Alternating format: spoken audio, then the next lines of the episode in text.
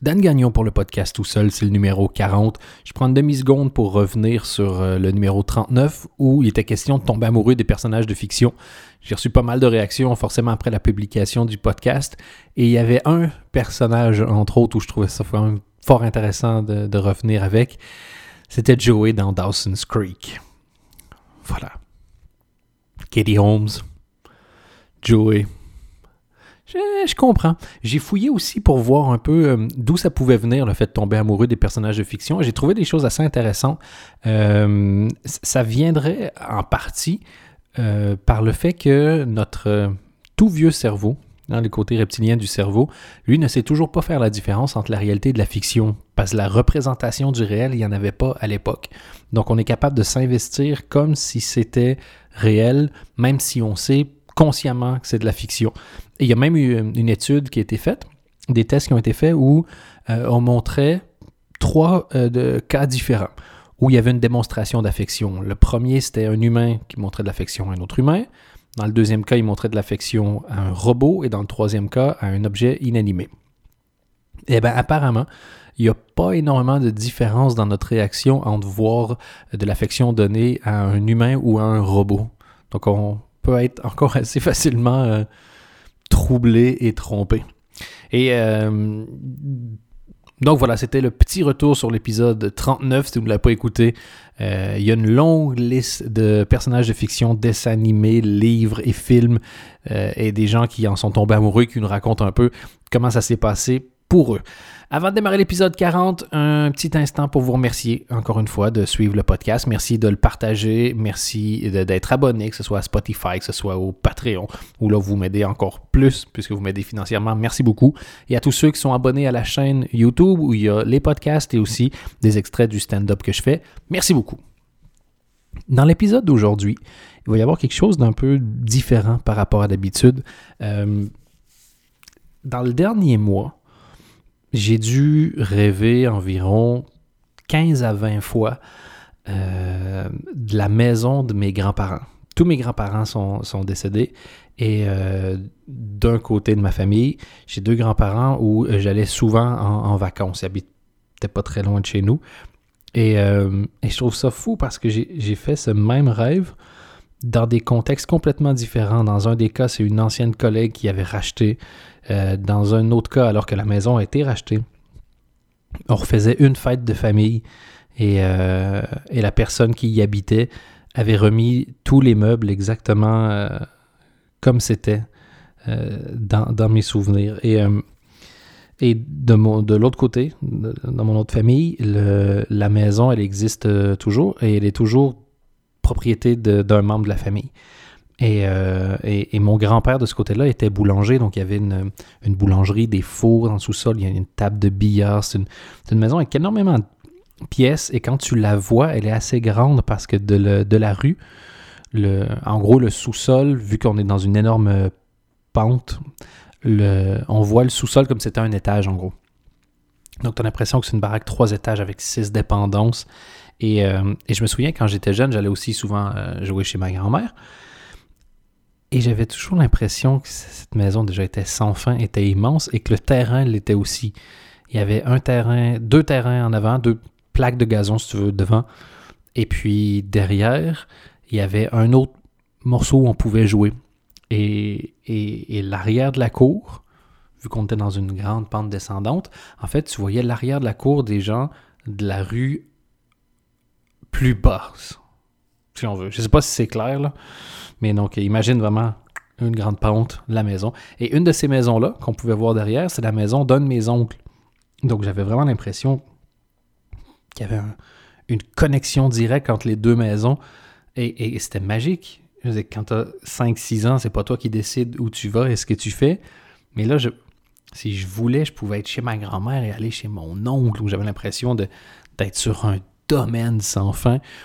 Et, euh, et autour de la maison, autour du terrain, de l'autre côté, c'était une espèce de mur de pierre un peu cassé. Si on escaladait, on tombait de mémoire dans une cour d'école. Et moi, je vais dire une école abandonnée, mais est-ce que c'est juste une école abandonnée parce que, ben forcément, à chaque fois que je chez ma grand-mère, c'est qu'il n'y avait pas d'école. Donc, elle était peut-être pas abandonnée, juste fermée pour ce moment-là, mais ça, ça rajoutait au, au magique et au mystique.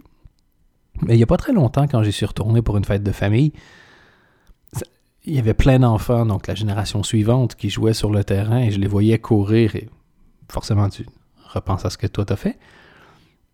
Et je me disais, en fait, il n'était pas du tout immense ce terrain.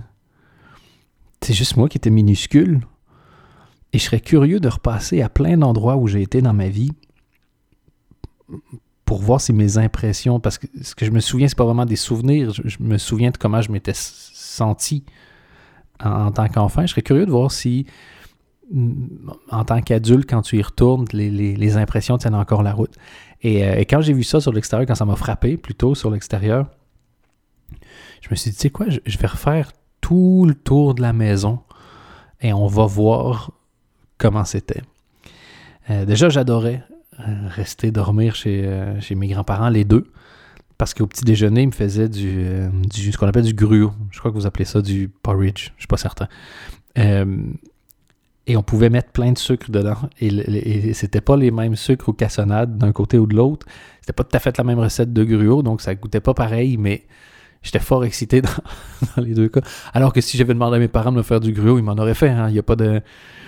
Je vois pas exactement ce que ça avait être si spécial, mais c'était systématique. Je sais pas, j'aimais bien. Et, euh, c'était vraiment spécial dans la, maison, donc euh, celle au grand terrain, je veux dire. Il y avait plein de petites pièces un peu magiques. D'après moi, il y a eu des, vraiment des, des, ajouts avec le temps. Et dans la pièce principale, déjà, je crois que quiconque a vu, vécu ou est passé dans une vieille maison québécoise va comprendre, c'est vraiment comme ça que ça fonctionnait. La pièce dans laquelle tu rentres, c'est la salle à manger, qui est à la fois la cuisine, mais qui finalement le, salon, donc la pièce de vie en théorie, le living room littéralement, ça n'a jamais vraiment été le salon. Moi, chez mes grands-parents, et je soupçonne dans beaucoup de maisons de cette époque-là, il y avait la table, vraiment adjacente à la cuisine. Et puis plein de chaises, souvent des rocking chairs, donc des chaises berceuses, comme on dit, des chaises berçantes, euh, le long du mur. Et c'est vraiment l'endroit où les gens s'assoient. Donc souvent dans les réunions de famille, t'as tous les gens le long du mur dans des espèces de rocking chairs avec euh, une table parfois pas utilisée dans le milieu.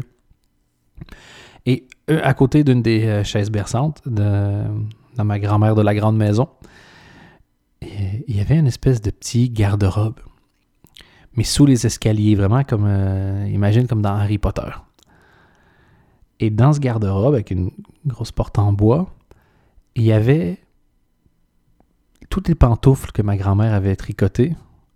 Il y avait des réserves de nourriture, et c'était juste adjacent au téléphone. Ce qui fait que si tu prenais un coup de fil ou quand quelqu'un prenait un coup de fil, souvent parce qu'il bon, y avait beaucoup de bruit, rentrer à l'intérieur de cette pièce-là, et donc, ça rendait le truc encore plus magique. Et comme c'est sous les escaliers, ben, la plupart des adultes ne peuvent pas rentrer et être vraiment confortables, mais quand tu as un enfant, c'est une super cachette. En fait, c'est la meilleure maison au monde pour jouer à cache-cache. Parce qu'il y avait donc cette pièce-là. Et à l'étage, il y avait deux chambres et trois lits. Et c'est vraiment particulier parce que donc, tu montes les escaliers, tu as comme une espèce de première pièce, un genre de hall, si tu veux, de lobby, mais dans lequel il y avait donc euh, du matériel pour faire de la couture, une machine à coudre, et déjà un lit, mais donc dans une chambre sans porte. Et puis deux autres pièces avec deux chambres dans le fond. Et dans la, pièce générale, il y avait quelque chose qui est aussi magique quand tu es un enfant, un énorme garde-robe, mais avec deux portes d'accès. Et il ne faut pas sous-estimer le plaisir que c'est pour un enfant de jouer à cache-cache dans un garde-robe où il y a deux portes d'accès. Tu peux te mettre contre une porte. Si tu en entends une ouvrir, tu peux discrètement sortir par l'autre, essayer de te faufiler. Il y a un plan de sortie. On, est carrément dans des plans militaires là, quand tu es un enfant. Et donc, évidemment, après ça, donc une pièce adjacente, j'avais dit au sous-sol, il y avait, c'était là où il y avait la boulangerie avant, puis il y avait une table de billard. Donc, c'était assez, euh, assez particulier. Très agréable quand tu es, euh, es un enfant. Et autant l'hiver que l'été, et ces, maisons-là qui sont donc faites pour le Québec, ont cette espèce de faculté de s'adapter au mood des saisons. Et je crois que c'est une des choses qui m'avait le plus marqué quand, j'ai passé mes 15 ans en Europe. Et surtout que j'étais en Belgique. En Belgique, tu as plus ou moins deux saisons. Gris, 7 degrés, ou gris, 17 degrés. Ça fait à peu près le trois quarts de l'année. Il y a du soleil hein, en Belgique, mais c'est vrai que le, la phrase que j'avais entendue que j'aimais bien, c'était gris, c'est le bleu belge.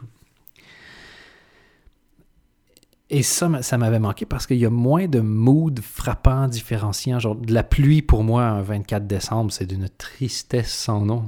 Et je préfère le, le, côté croquant du froid une partie de l'année qu'être dans cette grisaille à l'année. Et aussi, l'hiver, souvent, il fait très beau. C'est froid, mais il est très ensoleillé. Donc, enfin, bref. Et donc, cette maison-là, l'hiver, ben, tu cherches les, spots de chaleur, tu entends, vraiment le, vent qui vient de l'extérieur. Et, l'été, il y avait euh, deux portes à l'entrée. Une porte qui est un énorme moustiquaire, à peu de choses près, puis la vraie porte. Et, euh, quand c'était l'été, il y avait forcément que le moustiquaire qui était ouvert. Et euh, la région dans laquelle je suis né, dans laquelle mes, grands-parents vivent, c'est une région minière, et donc qui aujourd'hui semi-désertée. C'est-à-dire que toute la nature autour des villages est assez belle, mais les villages en soi, c'est moi j'adore, je trouve ça très beau, c'est des photographes, c'est fantastique, mais, c'est sûr que c'est un, paysage défiguré. Avec des. C'est un village de, mineurs qui s'est construit autour des, mines. Et nous, c'est des mines d'amiante. Ça donne une idée à quel point le, business ne va pas reprendre. Et as entre autres des mines à ciel ouvert. Et euh, dont une très grande quand tu arrives dans, le village justement de, de ma grand-mère, grande maison.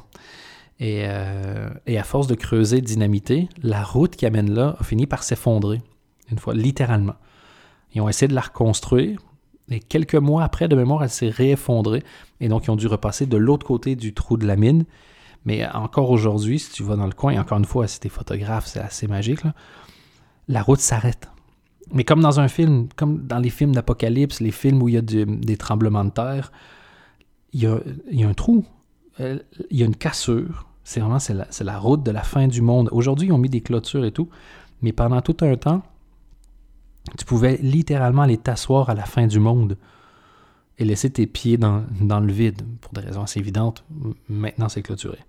Et euh, avec mon ami Renaud, on avait fait des images avec son drone absolument magnifique où, tu passes au-dessus de, de cette cassure. Donc voilà village assez particulier, mais qui donc à l'époque, quand j'étais plus jeune, était encore très, euh, très dynamique et très vivant.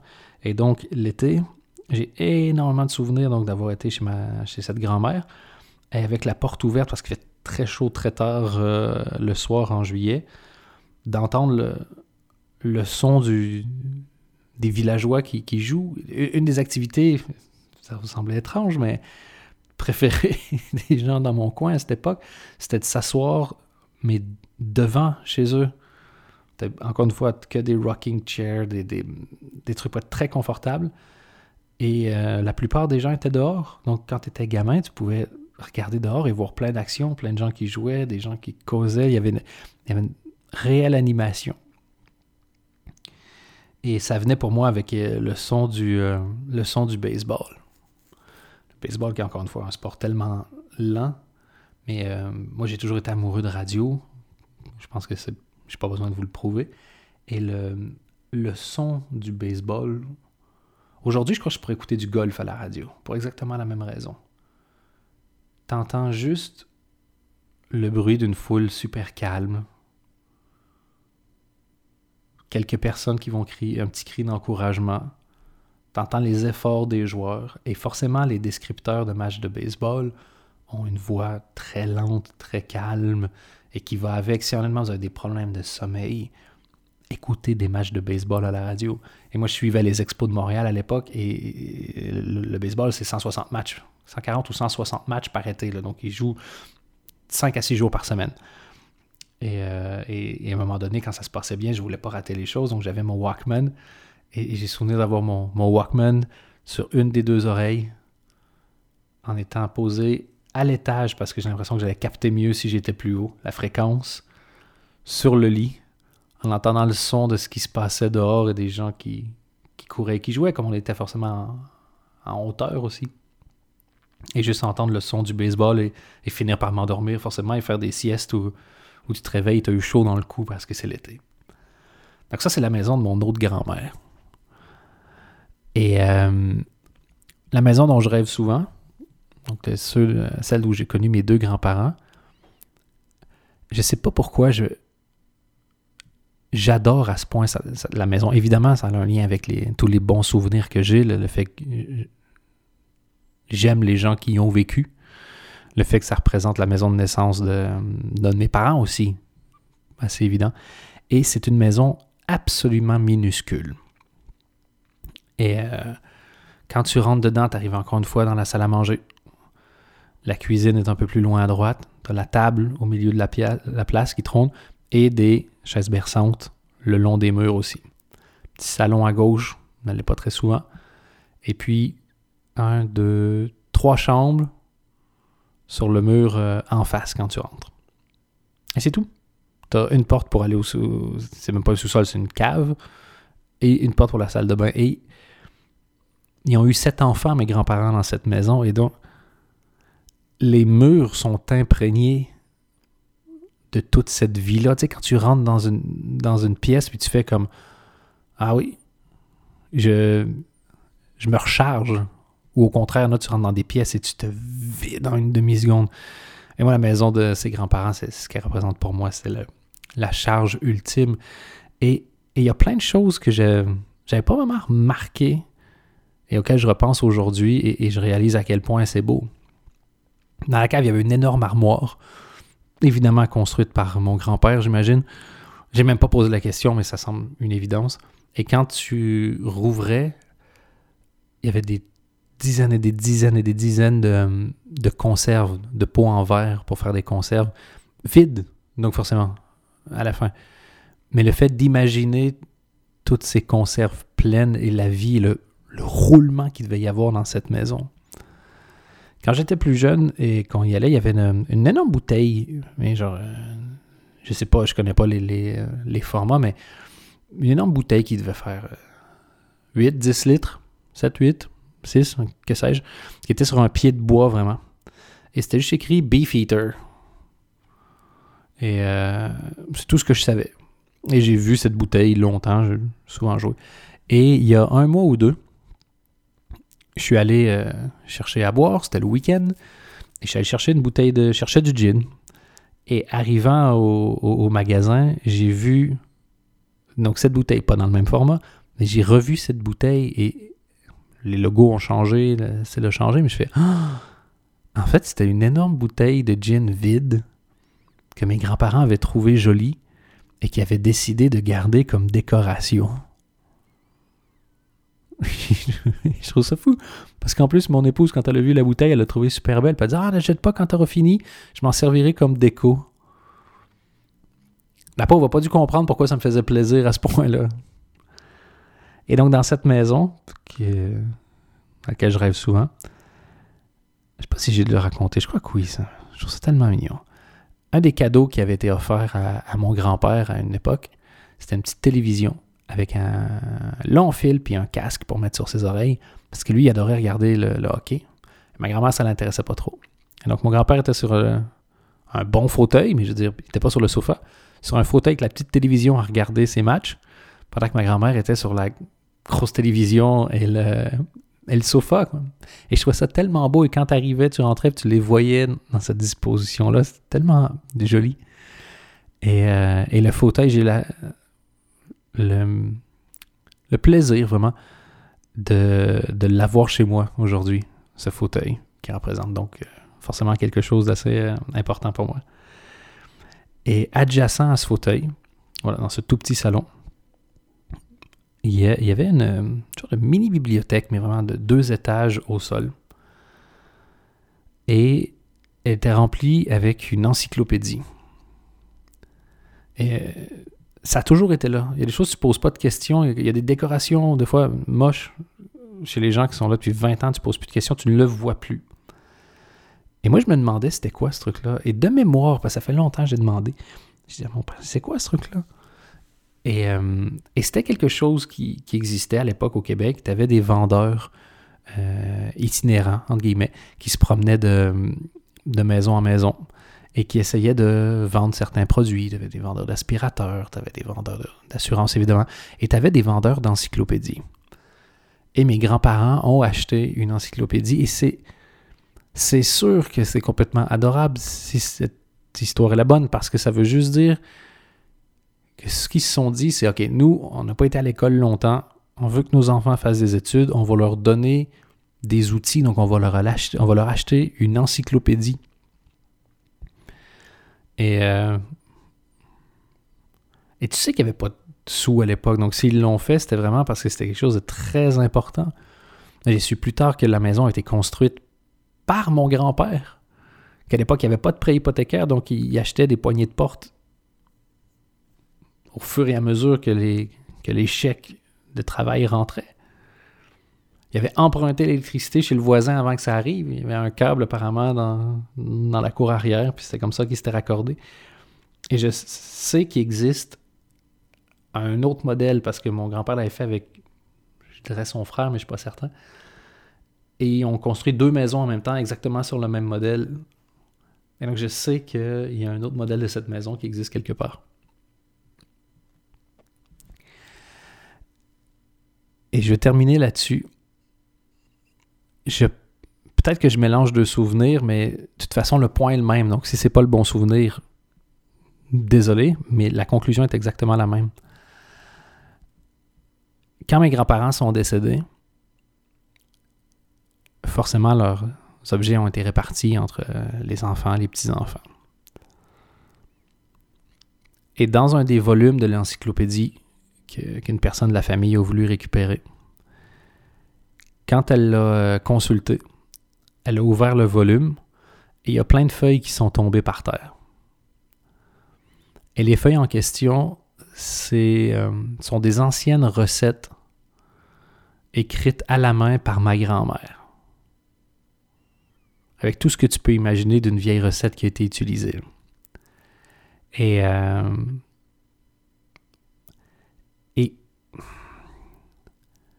Ça n'existe plus vraiment aujourd'hui découvrir par hasard une carte au trésor, tomber sur un coffre. Mais j'imagine à peine la sensation de cette personne qui a ouvert le livre et qui a vu ses recettes tomber. Évidemment, recettes qui ont été photocopiées après et distribuées à, un peu tout le monde. Mais euh, je vais m'arrêter là-dessus, mais ça va lancer le prochain numéro du podcast j'ai envie de parler de l'importance des saveurs dans les souvenirs et la culture familiale. Comment le fait que toi aujourd'hui tu testes une recette et peut-être que dans 40 ans ça va être une partie importante du patrimoine de votre famille, une anecdote que tes enfants vont raconter, euh, des saveurs qui deviendront importantes, mais le, l'importance au, final du, même si vous n'avez pas de livre de recettes, mais du livre de recettes familiales. Et euh, merci d'avoir écouté le podcast. Il me reste une chose à dire. Je, le son est peut-être un tout petit peu différent. C'est que pour être sûr de bien revoir tout ce que je vous ai raconté aujourd'hui, euh, j'ai eu les yeux fermés tout le long du podcast. Et de temps en temps, quand je les rouvrais, je voyais que je n'étais pas tout à fait aligné avec le micro. Donc voilà, on ne, se, réinvente pas. Peu importe ce que je fais, il y a, toujours un peu de. Un, peu d'échec technique. On va pas se mentir. Merci d'avoir suivi le numéro 41. Il y en a 39 autres si vous découvrez le podcast avec celui-ci. Sinon, rendez-vous au numéro 41.